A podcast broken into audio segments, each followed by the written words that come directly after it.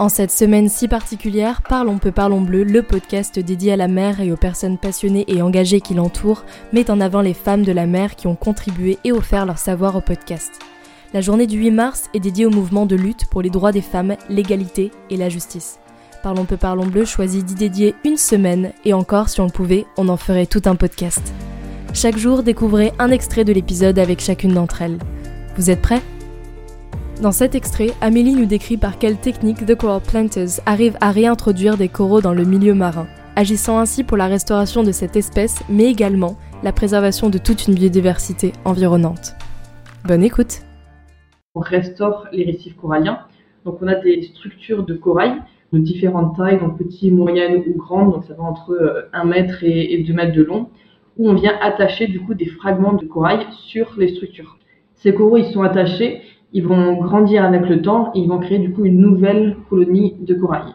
Les fragments, on les prend soit quand ils se sont naturellement fragmentés après une tempête ou autre, soit on les prend de nos nurseries où du coup on a des colonies de corail on vient prendre euh, une ou deux branches justement sur ces colonies pour ensuite euh, les replanter. Quand on les plante, en fait, les coraux sur les structures, on vient après mettre les structures de corail dans des zones qui ont été dégradées ou des zones où il y a besoin justement de restaurer euh, l'écosystème. Et l'idée, c'est que justement, s'il y a un événement de blanchissement de corail, les structures, elles sont mobiles. Donc en fait, on peut les mettre, par exemple, plus aux profondeurs, là où la température de l'eau, elle va être un peu plus faible, le temps que l'événement de blanchissement de corail euh, puisse euh, passer. Et ce qu'on fait, la particularité, c'est qu'on va prendre en photo ces structures tous les six mois, qui permet d'avoir un suivi photographique aussi de ces structures. Et vous observez une, une réelle euh, amélioration du coup? Oui, tout à fait. Il faut savoir qu'au bout de deux, trois semaines ou un mois, le fragment de corail va être attaché euh, à la structure et au bout de euh, entre trois et six mois, il va commencer à avoir créé de nouvelles branches. On travaille beaucoup avec les espèces de corail euh, branchues.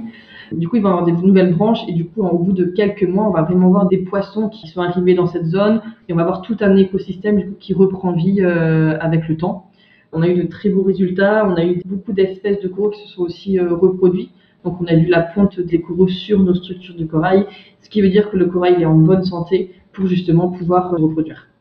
C'est quelque chose qui est euh, assez rare et pour euh, un biologiste marin qui est spécialisé dans les coraux, c'est vraiment la, chose la plus belle qu'on peut voir euh, dans l'océan. C'est comme s'il neigeait des petits œufs colorés sous l'eau, donc c'est vraiment incroyable à voir et c'est vraiment l'une des choses les plus belles que j'ai vues de toute ma vie. En quelques semaines, le corail va vraiment avoir commencé à créer de nouvelles branches.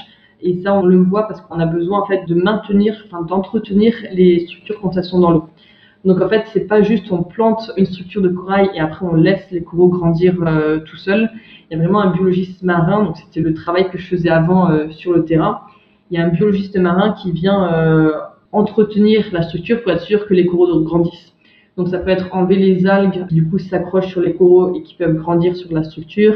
Ça peut être enlever les espèces invasibles selon les zones où on est, ou ça peut être justement euh, reattacher un bout de fragment qui a pu se détacher euh, avec le temps.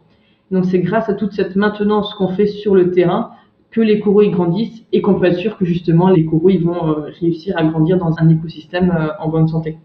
C'est aussi une technique qui est faite parce que on a un suivi photographique. Donc on prend nos récifs en photo tous les six mois, ce qui nous permet d'avoir un suivi photographique et de pouvoir comparer le taux de croissance entre le premier jour où on a planté le récif jusqu'au ben, six mois plus tard, après un an, un an et demi et deux ans. Grâce à ça, justement, on peut euh, analyser le taux de croissance, le taux de survie, le taux de mortalité, et du coup comparer ces données avec les données euh, de la température de l'eau, le pH et tout ce qui va avec. On est actuellement en train d'essayer, donc avec notre partenaire terrain euh, Riskapers, de développer un logiciel d'intelligence artificielle pour justement analyser toutes ces données sur différentes tailles de structures. Donc c'est des projets qu'on a en cours qui permettraient justement de développer notre technique et de pouvoir avoir encore plus de données euh, scientifiques sur notre technique de restauration euh, de corail et avoir vraiment des chiffres sur le taux de croissance et le taux de survie euh, des coraux qu'on a plantés sur ces structures. Si cet épisode t'a plu, n'hésite pas à le partager ou à en parler autour de toi. Et pour écouter l'épisode en entier, le lien est en description de cet extrait. Thank you.